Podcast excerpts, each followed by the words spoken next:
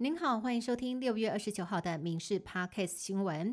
新北板桥幼儿园日前有八名幼童验血被验出微量苯巴比妥，新北地检署已经收到三十六名家长报案，并且将三十六名孩童检体送法务部调查局检验。今天公布结果，三十六名孩童都没有验出巴比妥类药物与苯二氮平类药物，但是案件还在侦办当中，还没有签结。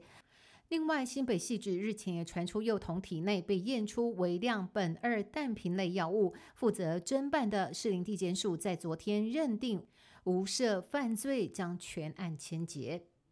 副总统赖清德先前提出拉近公私立学校学杂费差距的政策，行政院会今天拍板通过配套措施方案，初步规划私立大学学生学杂费每一年可以减免三万五千元，高中职则是全面免学费，扩大公私立大专弱势补助以及学贷延长等等。蔡英文总统今天表示，他和行政院长陈建仁都十分赞成，希望能够更进一步落实。时教育平权，不过这项政策引发在野党痛批是政策买票。民众党总统参选人柯文哲也批评政策买票太明显，为何不今年九月就上路呢？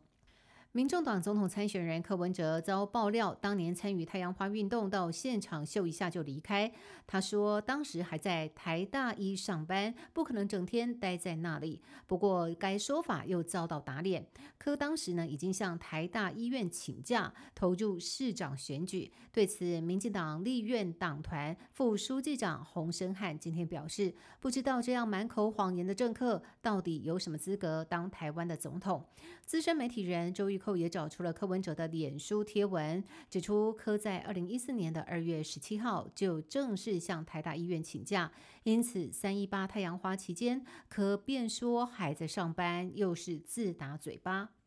政坛话题还要来看，淡出政坛七年，金普聪已复出帮侯友谊操盘，马上就说国民党主席朱立伦是球队老板，负责给资源就可以。外界解读在争主导权，甚至要架空朱立伦。对此，朱立伦今天受访回应，要大家叫他总教练，不要称老板，强调胜选是共同的目标，不会被见缝插针。侯友谊则表示，朱立伦负责党组织协调角色。不会因为职称而改变。还有人质疑金普聪跟地方派系不合，侯友谊也辩护说金普聪和地方很熟络。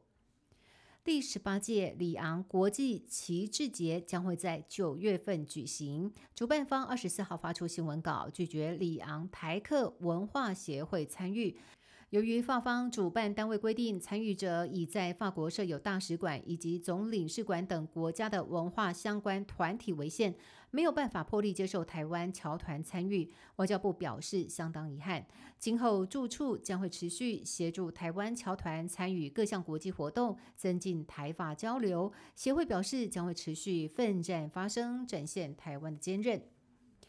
食品药物管理署在今天公布了今年三月到四月之间禽畜水产品的药物残留检测结果。新北市双河蛋行的鸭蛋被检出禁药，也就是奶卡巴金零点零四三 ppm。屏东县里港乡农会生鲜超市的鲜鱼五仔鱼也被检出致癌药物还原型孔雀绿。经过溯源，都是来自屏东县。五仔鱼的养殖户还有蛋鸭农纷纷喊冤，坚持没有使用这样的药物，甚至怀疑被混货城市交叉污染。不过，县政府基于食品把关的立场与重要性，已经各开罚三万块。下次要出货之前，一定要经过完整的抽验，结果没有问题，才能够解除管制出货。台湾连锁茶馆春水堂公告，七月一号开始，内用将会着收百分之十的服务费。原本售价一百九十元的珍珠奶茶，如果内用就得花上两百零九元。收服务费的讯息曝光之后，立刻引起网友哀嚎。另外，五月底才刚调整价格的手摇饮清源芋圆，最近也对外宣布，由于原物料上涨、基本工资调涨，部分地区门市将会从七月一号开始调涨商品价格。